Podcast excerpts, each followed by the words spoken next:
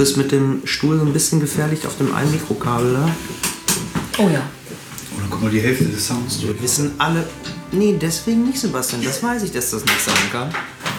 Du hast doch von Tontechnik überhaupt keine Ahnung. Hallo. Ich hab habe das mal Praktikum im Tonstudio gemacht. Tonstudio im Bunker in Münster. Gott, war ich da jung. Du warst noch jung.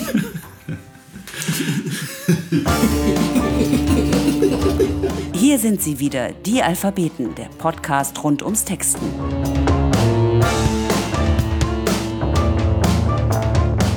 Heute zu Gast Lucy Fricke.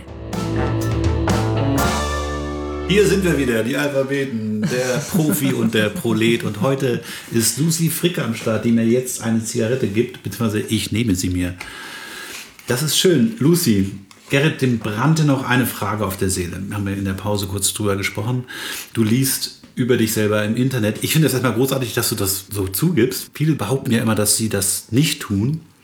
Aber Vanity Googling ist ja, glaube ich, ein sehr verbreiteter Volkssport und ich würde das auch ständig machen. Also in, meinen, in den Phasen, wo ich Platten veröffentlicht habe, es ist, ist ja dann auch nie so viel geschrieben worden, aber ich habe natürlich nach jeder Kritik gesucht und mir das durchgelesen. Das ist ja klar. Also ich finde, es gibt schon Leute, wo man sagt, so ja, die machen das. Und dann gibt es so Leute, wo man sagt, so, ich kann mir auch vorstellen, dass sie das wirklich nicht interessiert. So, und ähm, bei dir, Lucy, würde ich sagen, ich könnte mir auch gut vorstellen, dass du sagst, ich bin jetzt an einem Punkt angekommen, wo mich das auch nicht interessiert. Also ich freue mich sozusagen, dass ich da bin, wo ich bin und ähm, ich äh, gucke mal, ob ich eine neue Idee entwickle und was da draußen passiert, ähm, interessiert mich nicht mehr und ich bin da auch so ein bisschen, was das angeht, mit mir ähm, jetzt ins Reine gekommen vielleicht sogar auch. Warum tust du es trotzdem? Also zum einen glaube ich, es wird aufhören, wenn, wenn das ganze Ding mal durch ist. So, ne? Also so in zwei, drei Monaten ähm, ist es dann auch vorbei. Ähm, aber ich lese das auch, äh, weil es mich interessiert. Und weil ich, äh, ich habe ja am Literaturinstitut in Leipzig studiert, ähm, da gibt es immer diese Werkstätten.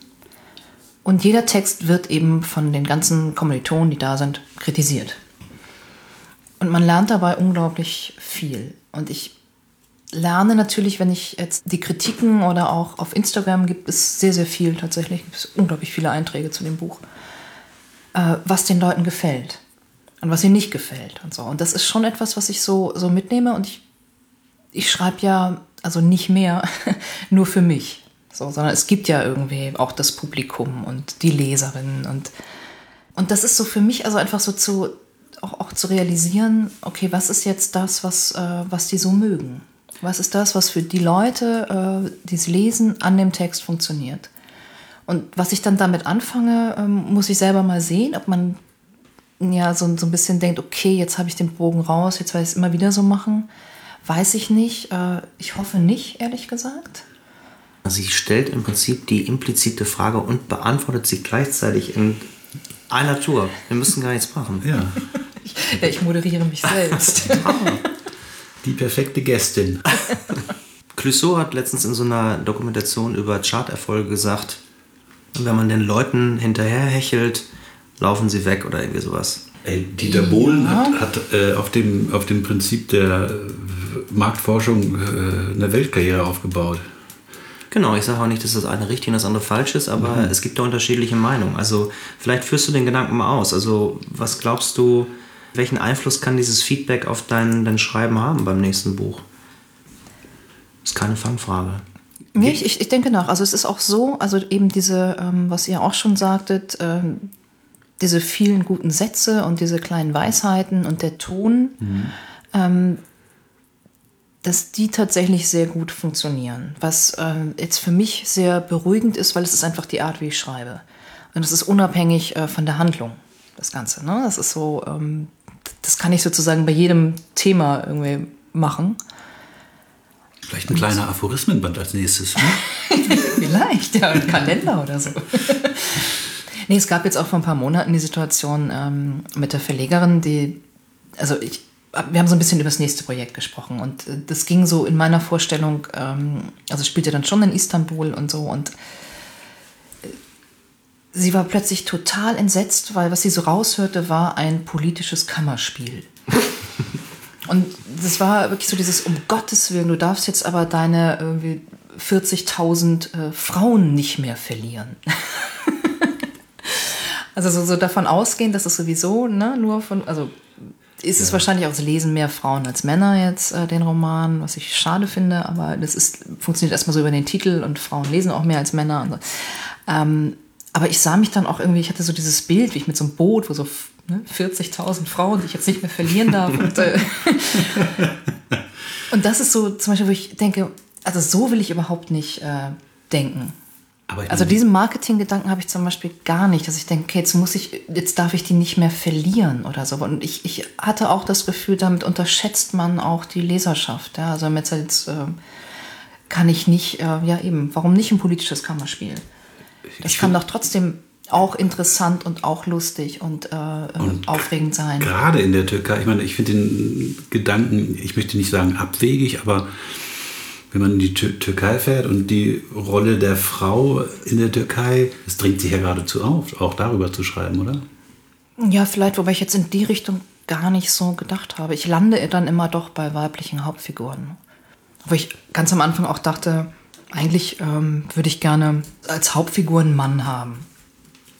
Also ich glaube, dass ich teilweise auch fast schon männlich äh, denke oder so, so einen männlichen Humor habe oder so. Ja. In, in welchen Situationen? Generell oder in bestimmten Situationen?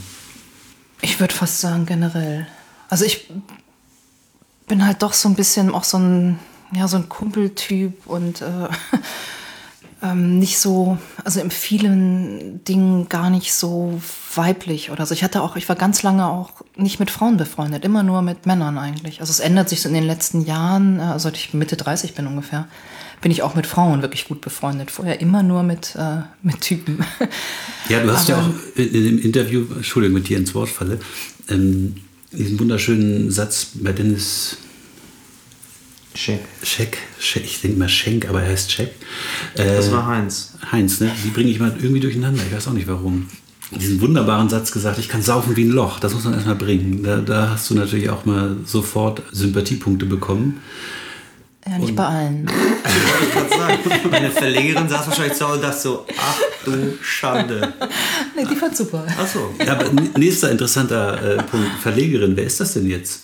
Deine Verlegerin? Ja, dazu kann ich tatsächlich gar nichts sagen, wer das jetzt ist. Das ist ja in der Schwebe. Ja, nee, darüber möchte ich auch gar nicht sprechen. Okay. Ähm, also gar nicht, weil ich irgendwas nicht sagen dürfte, sondern ähm, es ist eben alles, es ist ja auch in, so im Verlagswesen nicht, nicht unüblich, dass es so, so Unruhe gibt und Leute in den Verlagen wechseln. Und ich jetzt also quasi durch den, durch den Erfolg sehr viele Angebote habe von anderen Verlagen. Also es ist erstaunlich, äh, wo ich gerade denke, ich, ich könnte wahrscheinlich überall hingehen. Ja, ich, äh, aber ich werde ähm, Bist du denn eher so, bist du denn so ein Typ, der dann eher, Entschuldigung, dass ich dir jetzt ins Wort falle, aber weil du gerade sagtest, ich bin so ein männlicher Typ manchmal auch, bist du denn so einer, der sagt, äh, nee, wir sind durch dick und dünn gegangen, ich bleib dem treu, oder sagst du dann so, ach, das könnte auch eine Chance sein? Ist das männlich? Ich glaube schon, ich denke gerade an so einen Fußballspieler, der sagt so, jetzt habe ich diese Saison mal 25 Tore geschossen, jetzt gehe ich zu Bayern München, jetzt mal so ganz blöd gesagt. Ach so, nee, ich glaube, ich bin eher so ein treuer Typ. Aber es ist halt die Frage, ähm, also jetzt in, in, in so einer Situation, wem oder was gegenüber ist man treu? Dem Verlag, der Verlegerin, dem eigenen Schreiben? Also wo liegen die Loyalitäten? Ja, und wo, äh, was ist das Wichtigste? Und das ist wahrscheinlich das eigene Schreiben tatsächlich. Also wo, zu welchem Verlag gehört mein nächstes Buch? Äh, und dadurch, dass ich noch nicht mal die erste Seite fertig habe, kann ich das überhaupt nicht ähm, beantworten. Das, das wird sicher eine schwierige Entscheidung, weil äh, also durch diese ganze Unruhe, die da jetzt entstanden ist, äh, muss ich das auch, glaube ich, wirklich alles wieder, wieder einordnen. Und äh, man geht viel Kaffee trinken und man geht viel essen und äh, man redet viel.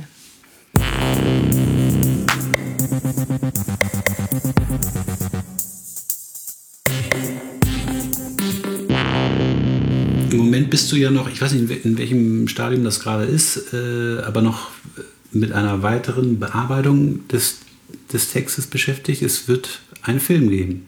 Es soll einen Film geben. Ich hoffe sehr. Das ist ja ein langer Finanzierungsweg. Weg.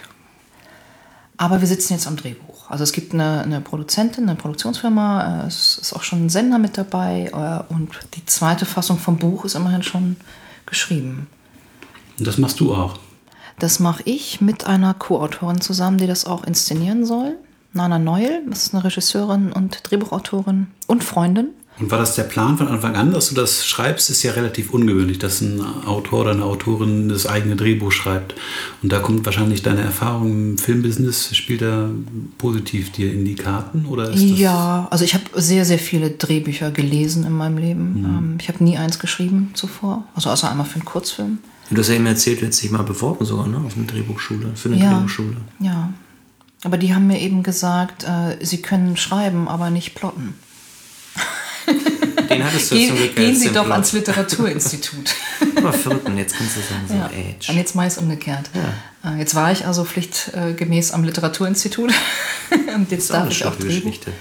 Nee, ich habe da total Lust zu und es macht mir auch echt Spaß. Also das Dialoge schreiben macht mir Spaß. Man muss natürlich das Denken ändern. Man muss eine andere, man muss halt eine Bildsprache finden. Ja. Ne? Also nicht mehr eine, eine Sprachsprache, so, ähm, sondern äh, wirklich in Szenen denken, in Bildern denken. Es fliegt wahnsinnig viel raus, was weh tut. Wie gehst du davor? Also genau dieses in Bildern denken und was, was kann man bebildern, was bleibt stehen, was kann man nicht bebildern, was fliegt raus. Ähm, wie gehst du davor? Na, erstmal nochmal das ganze Buch durchgehen ja, und sagen, was, was kann raus, was muss man verkürzen. Ähm, und dann, ja, es klingt immer so blöd, aber wirklich einfach am Schreibtisch sitzen bleiben und sitzen bleiben und tagelang sitzen bleiben, bis, bis dieser Schalter umgelegt ist und man anders denken kann als, als in Literatur. Und das kommt durch, äh, also bei mir kommen diese Sachen immer erst durchs intensive Arbeiten. Also wenn ich mehrere Stunden äh, am Schreibtisch sitze, dann fängt das Denken überhaupt erst an. So, und es ist nicht dieses, ach, ich lehne mich mal zurück und äh, warte so auf Inspiration oder so. Das, ähm, so läuft es nicht. Es ist wirklich so ein konzentriertes Dransitzen und nicht aufstehen. Und hast du da so schon so Wunschschauspieler oder wirst du ins Casting involviert sein oder lässt, ist das von vornherein, das ist ja eigentlich, glaube ich, so der Albtraum einer Produktionsfirma, wenn dann die Autorin oder der Autor Alles besser weiß. alles besser weiß und sagt, nein, das darf doch auf keinen Fall Till Schweiger sein. Oh, jetzt ja, also jetzt, jetzt in dem Fall ist es so, dass also Produzentin und Regisseurin sagen, äh, unbedingt musst du beim Casting dabei sein und bei der äh, Motivsuche und bei allem, wo ich sage, seid ihr euch sicher? Ja, das, das, das werdet ihr noch bereuen. Aber das ist ein Traum. Ja, kann Eigentlich sagen. ist es natürlich total toll, dass die mich dabei haben wollen. Also sei es, äh, die, was das Casting angeht oder die Drehorte, ähm, alles. Weil das ist ja etwas, worunter äh, die Drehbuchschreiber in Deutschland vor allen Dingen ja äh, stark leiden, dass sie eigentlich nur Rohmaterial abliefern und dann kommt die Produktionsfirma oder der Regisseur und macht da was ganz anderes draus und damit hat man nichts, nichts zu melden. Richtig, ja. Das habe ich auch versucht, in diesen ganzen ähm, Gesprächen äh, mit Produzenten eben so ein bisschen rauszukriegen. Ähm, wie weit wollen die mich mit drin haben? Und, äh, und ich meine, ich wollte es unbedingt machen, äh, weil es mich, ja, weil es mich einfach interessiert, weil ich Lust drauf habe und weil ich auch denke, es wäre schon toll auch, äh, also nur vom Romane schreiben ist auch das Existieren schwierig. Also da vielleicht noch mal so, ein, so einen Fuß in die Tür zu kriegen und Drehbuch zu machen. Also einfach mal auch mal was Neues zu machen. Ja, so, ne? Und naja, das ist jetzt, äh, ich, also Schauspielerinnen habe ich so konkret gar nicht vor Augen. Ich denke halt immer nur, was sie nicht sein sollten. Also es sollten keine ähm, Stars sein, die man schon mit irgendwas anderem verbindet. Äh, sondern eher so, so Frauen, die man jetzt noch nicht so oft gesehen hat. Äh, was eben gar nicht so einfach ist, weil ja, die sind ja so um die 40, ja, und wer, wo man sagt, na, wer, welche wirklich großartigen Schauspieler hatten mit in dem Alter noch nicht so ihren Durchbruch und so. Ich gucke auch viel am Theater, ähm, wer, wer da so Gutes ist und und ich denke einmal, gut, das müssen irgendwie, müssen so sehr patente, coole Frauen sein, aber auch so ein bisschen, klar, die haben ja so ihre Macken und sind so ein bisschen angeschlagen und und ja, auch so in der Vorstellung wirklich nicht, ja, nicht so diese wahnsinnig hübschen äh, Frauen mit tollen Körpern und so, weil das, das sind die nicht. Ne? Das sind halt nicht so die, ja, die, die Wahnsinnsbräute. So. Und, und gab es da in, in den Gesprächen, in den Verhandlungen mit verschiedenen Produktionsfirmen äh, dann auch so absurde Vorstellungen von irgendwelchen Leuten, die da halt so ein glossy und die, die Frauen jünger machen wollten und vielleicht sogar gleich Stars äh, im, im Portfolio hatten, wo sie meinen, das muss doch die und die spielen. Nee, weil sowas ne? auch, äh, das kommt tatsächlich viel später. Ne? Ja. Also das kommt, glaube ich, wenn du ein Drehbuch hast und auch annähernd so eine Finanzierung und so. Also das, das hat mir jetzt keiner gesagt, wie er das besetzen würde, weil es einfach in diesem Prozess äh, äh, später ansteht, glaube ich, die Castingfrage. Ah, ja. Und es war aber schon so ein bisschen so, ja, in welche Richtung geht das und naja, und ich weiß nicht, es ist so dieses, also wo ich halt immer dachte, das ist so schön jetzt, ähm, also auch am Erfolg ist das Schönste, dass ich mir aussuchen kann, mit wem ich arbeite. Ja, das ist. Und das, ideal, entspannt ne? halt total. Und ich kann einfach denken, okay, man verbringt ja auch unglaublich viel Lebenszeit miteinander dann. Man trifft sich, man telefoniert, man schreibt ein Buch zusammen. Das sollten schon Menschen sein, die ich wirklich mag. Ist denn jetzt dadurch auch so ein bisschen äh, der Druck gestiegen, so für das nächste Projekt? Also hast du auch so ein bisschen, oh Gott, jetzt mal so küchenpsychologisch gefragt, hast du ein bisschen Angst, oh Gott, äh, hoffentlich zerrieselt mir das nicht wieder alles zwischen den Fingern so in zwei, drei Jahren? Also ist mit dem auch gleich so eine neue Sorge entstanden, dass das auch wieder vorbei sein kann? Ja, ich, ich gehe, glaube ich, eher davon aus, dass das dann wieder vorbei ist. Ehrlich? Ja, also ich habe nicht so ein, also dieses Ding mit Druck äh, habe ich nicht. Ich auch mal denke, es wird so inflationär benutzt auch, ne? Also äh, Leute stehen ständig irgendwie unter Druck äh, und äh, also unter so einem Erfolgsdruck oder das ist irgendwie, also das finde ich tatsächlich ein bisschen albern so. Also da gibt es äh, wirklich wichtigere Dinge, als jetzt darunter zu leiden, dass man irgendwie gerade ähm, einen, einen Lauf hat. So. Nee, es macht mir ähm, also im Moment äh, überhaupt keine, keine Sorge. Also es ist so ein, ich freue mich eigentlich eher drauf und ich weiß, äh, das nächste Buch wird, wird es leichter haben. Also es wird von, von Kritikern eh in die Hand genommen. Ähm, es wird auch von Buchhändlern äh, sowieso bestellt. Also all diese Sachen, die ansonsten sehr schwierig sind, ne? dass man überhaupt die Chance hat, äh, sichtbar zu werden. Das, das ist natürlich leichter geworden. Und das finde ich erstmal extrem gut. Und es ist eher so, dass ich mich wirklich drauf, drauf freue, auf endlich wieder schreiben und ähm, auch was anderes schreiben, was Neues machen. Und Aber läuft das im Kopf jetzt so mit, äh, auf äh, eine Verfilmbarkeit mitzudenken? Was, das wird dann in der Türkei gedreht, vielleicht mit Fatih. In, in Töchter steht es ja lustigerweise drin, ne? Auf, auf der einen Seite, da reden die Mädchen ja drüber, ne? Also die Frauen, Entschuldigung. Da reden die Frauen ja drüber, äh, so Thelma und Louise mäßig oder so Chick-mäßig. Also hast du es ja fast reingeschrieben. ja, weil ich natürlich wusste, dass das kommen wird. Also, dass die Leute sagen, das ist ja wie Selma und Louise oder so. Ähm, was es ja ganz und gar nicht ist. Es sind halt einfach nur auch zwei Frauen äh, in einem genau. Auto. Ähm, Das reicht doch. Nee, aber wie, wie heißt das? Intertextualität, so dieser Verweis auf andere. Du hast studiert, da kann ich nicht mitreden, Dr. ja, da Gerrit. gibt es hin und wieder so ähm, Anspielungen auf andere ähm, Ja, Filme gut. oder auch Romane, ja.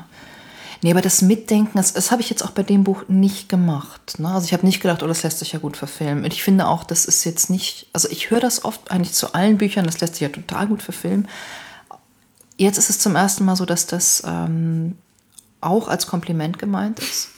Ansonsten kenne ich das wirklich, also ich lese das auch in Zeitungen, das ist ja wie ein äh, Sat1-Movie und so. Äh, Das ist dann immer nicht so schön, ne? Also wa- wieso schreibt sie keine Drehbücher? Und das ist aber, wenn man sich das genauer anguckt oder überhaupt äh, anguckt, merkt man auch, dass ganz, ganz viel, also in allen Büchern spielt immer nur im Kopf ähm, der Figuren. Und das ist ganz, also der ganze Humor ist in den Gedanken und äh, also nicht der ganze, aber es gibt, also 90 Prozent würde ich sagen, ist wirklich einfach Sachen, die du eigentlich nicht verfilmen kannst, weil es ein Off-Text ist. Äh, Absolut. Oder so. Die Lieblingssätze Ja. kannst du schwer verfilmen, völlig richtig. Und die musst du jetzt alle in den Dialog übertragen irgendwie, oder? Na, das fällt natürlich nie, eben nicht, ähm, sondern ich glaube, dafür muss man dann Bilder finden. Also das, dass dieser Humor vielleicht auch möglicherweise in der Ausstattung ist oder im Hintergrund, weißt du, oder im Spiel oder so. Also dass das gar nicht mehr, gar nicht mehr gesprochen wird, sondern sich anders darstellt. Das ist so ein bisschen das, wo ich jetzt gerade ähm, dran, dran arbeite. Dran ersticke. Aber klar, die ganzen Sätze kannst du nicht, äh, kannst du nicht retten. Ähm. Und dann ist mir auch aufgefallen, die sitzen die ganze Zeit. Ne? Es passiert zwar unglaublich viel, aber die sitzen einfach, die sitzen im Auto, die sitzen in der Taverne, die sitzen am Tresen. Äh. die bewegen sich überhaupt nicht. Nur als das Auto eine Panne hat, da stehen sie endlich auf. Ja. Ha, ich, ich freue mich drauf. Also ich, hoffe, Ich freu mich auch drauf. Äh, wer, äh, Filmproduktion ist wer? Heimatfilm in Köln. Ja, kann nichts schief gehen. Äh, Ja, kann natürlich alles schief gehen, aber. Ähm, Es hat noch immer Jod gegangen. So ähnlich.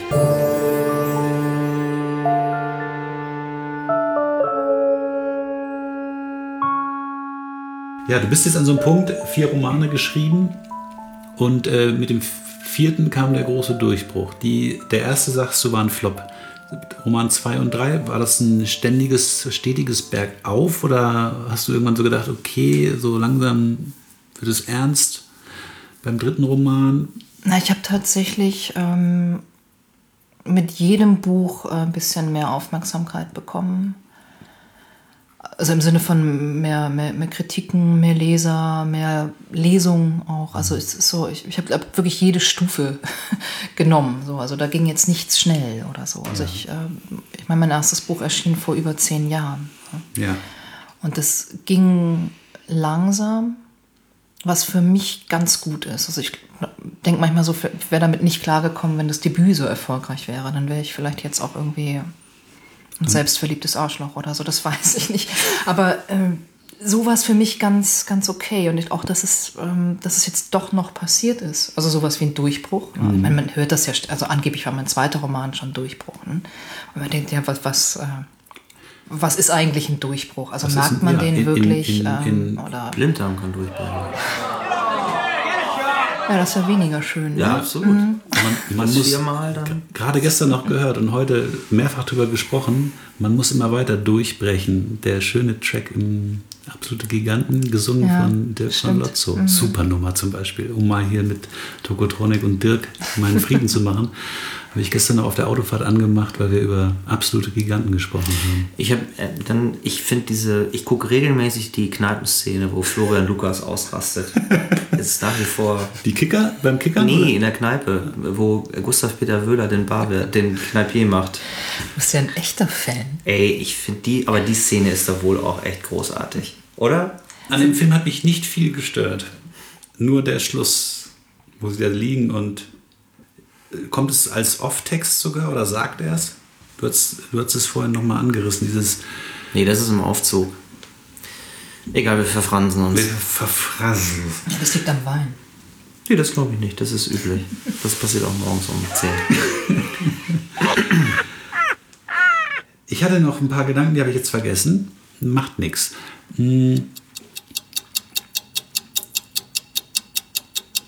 Wir können ja schneiden. Wir können ja, still, wir können ja so peinliche Stille können wir ja gut rausschneiden. Zum Glück.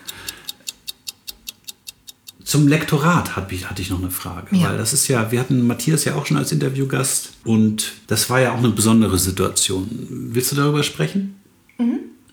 Weil Matthias und du, ihr habt euch ja schon seit dem ersten Buch, das er auch lektoriert hat, quasi angefreundet. Was heißt quasi? Ihr habt euch angefreundet und er hat deinen Weg begleitet. Habt ihr eigentlich gemeinsam zeitgleich studiert? Nee, wir haben uns in Leipzig nicht kennengelernt. Ach so. Also als ich dort anfing, war er schon fertig. Ja. Und äh, er ist jetzt, er hat, hat Töchter mit dir quasi privat lektoriert. Wie kam es dazu? Ne, das war so ein Lektorat, was im Verlag nicht wirklich funktionierte, ähm, so aus verschiedenen Gründen. Und Die verschiedenen Gründe dann- interessieren uns natürlich. naja, nee, das. Äh, ja, zum einen war es tatsächlich Zeit, ähm, die nicht wirklich da war. Ähm, auch ich fühlte mich so im Lektorat nicht richtig verstanden. Äh, das der- der Text äh, ist da nicht so an der richtigen Stelle, sage ich mal. Und Matthias war eben sofort da. Also der hat mein erstes Buch lektoriert, mein zweites so zur Hälfte, ähm, also so ein grobes Lektorat gemacht. Und dadurch, dass wir so gut befreundet sind, äh, ist er auch derjenige, mit dem ich halt über, über das rede, was ich schreibe. Also, also Matthias ist so derjenige, ähm, der weiß, was mich umtreibt, der auch weiß, was ich sonst lese, welche Autoren mich gerade begeistern und wo ich so hin will. Und er hat die Fähigkeit, äh, also einen Text, also zumindest von mir zu lesen und äh, wirklich zu wissen, was ich eigentlich sagen will.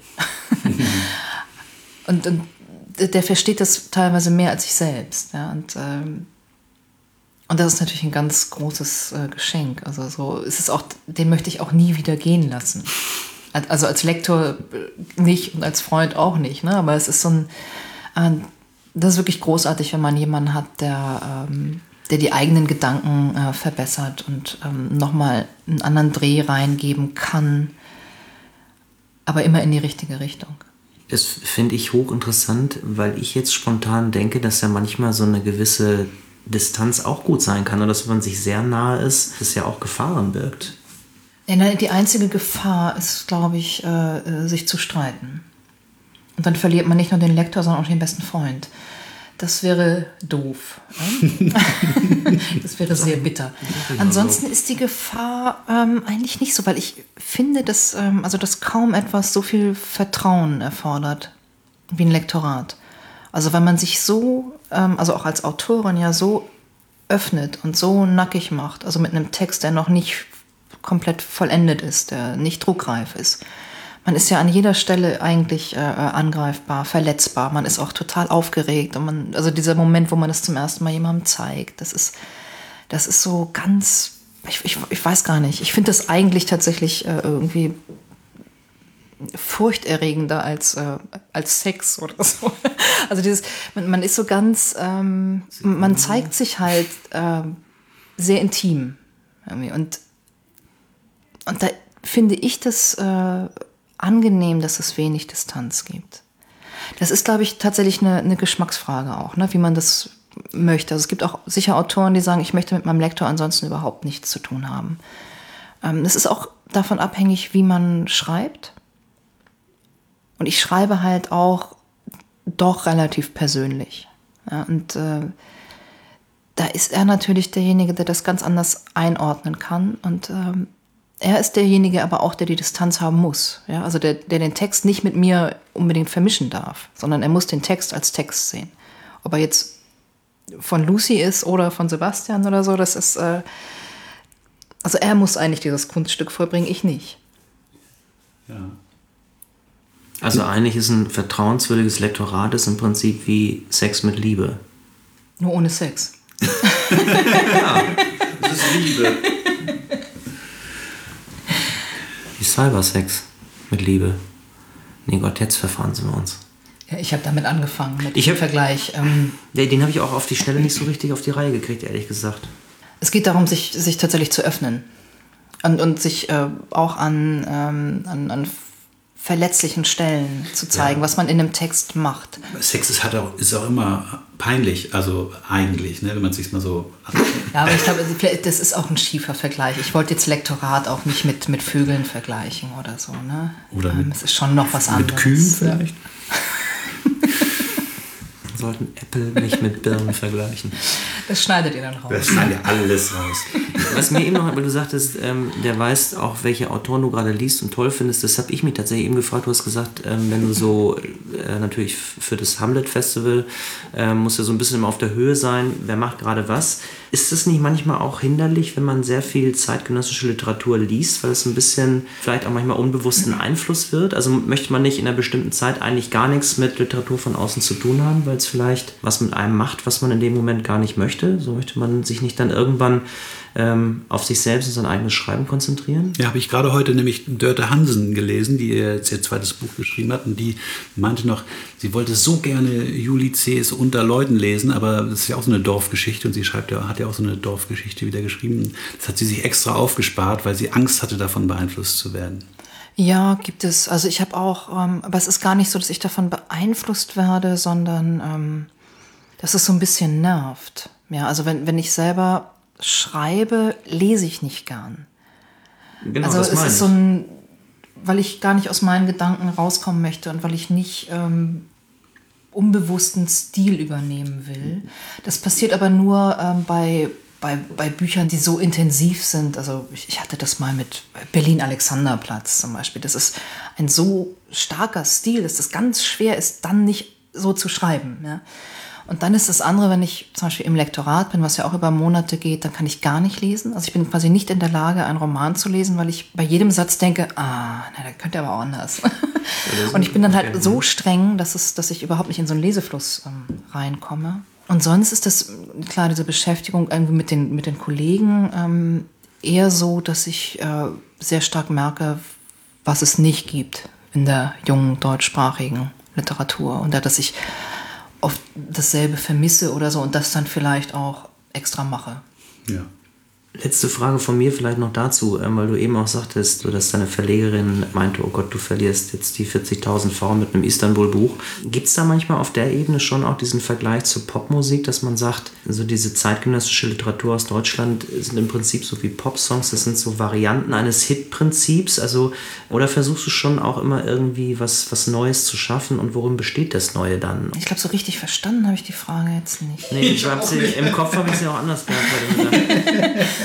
Ich habe also in der Musik. Du meinst, ob ich immer wieder äh, jetzt dasselbe mache und immer wieder dasselbe Thema? Nee, nicht variiere? du persönlich, sondern ob man vielleicht gar nicht anders kann, dass man diesen, diesen Kanon hat, diesen zeitgenössischen gerade, wenn sozusagen jeder Mensch zwischen 25 und 45 über das Leben schreibt, dass am Ende das eben auch nicht mehr sein kann als verschiedene Varianten ein und desselben Problems. Also worin besteht sozusagen der Ansatz für dich, da auch immer wieder was Neues rauszukitzeln? Wie, wie kann man das schaffen? Ich glaube, du meinst sowas wie, dass es eine Zeit lang irgendwie ganz viele Berlin-Romane gab, die alle mit ähnlichen Hauptfiguren. Äh, Ja, oder Medienjobs waren oder und so, irgendwie, ja. äh, wir müssen noch raus oder. Jetzt ist das Dorf gerade ganz groß, ne? Seit ein paar Jahren. Ich ähm, kann das ein bisschen schwer beantworten, weil ich glaube ich so ähm, gar nicht denke, sondern ich glaube, ich finde mein Thema so, indem ich einfach äh, so in mich hineinhöre, was ist das, was mich gerade beschäftigt. Und ich glaube, das ist irgendwie auch das Interessante, dass man gar nicht so besonders und so speziell ist.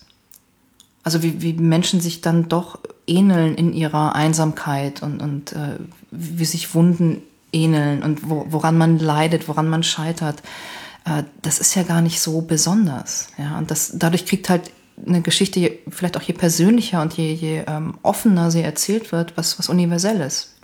Genau, das meine ich. Aber das ist ja auch, äh, also im Prinzip, man könnte ja auch sagen, dass das Neue entwickelt sich durch meine persönliche Sichtweise.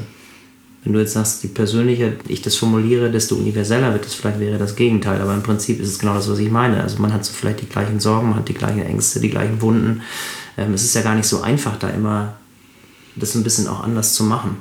Ja, das ist halt so der eigene Reiz, ne? dass man, glaube ich, also ich zumindest jetzt mit jedem Buch irgendwie einen anderen Zugang äh, finden möchte. Und, und außerdem bedeutet das natürlich, aber ich glaube, es ist für jeden, der künstlerisch arbeitet, äh, man, man braucht ein äh, intensives Leben und äh, man braucht dann auch vielleicht mehr Wunden. Wir brauchen alle viele Wunden.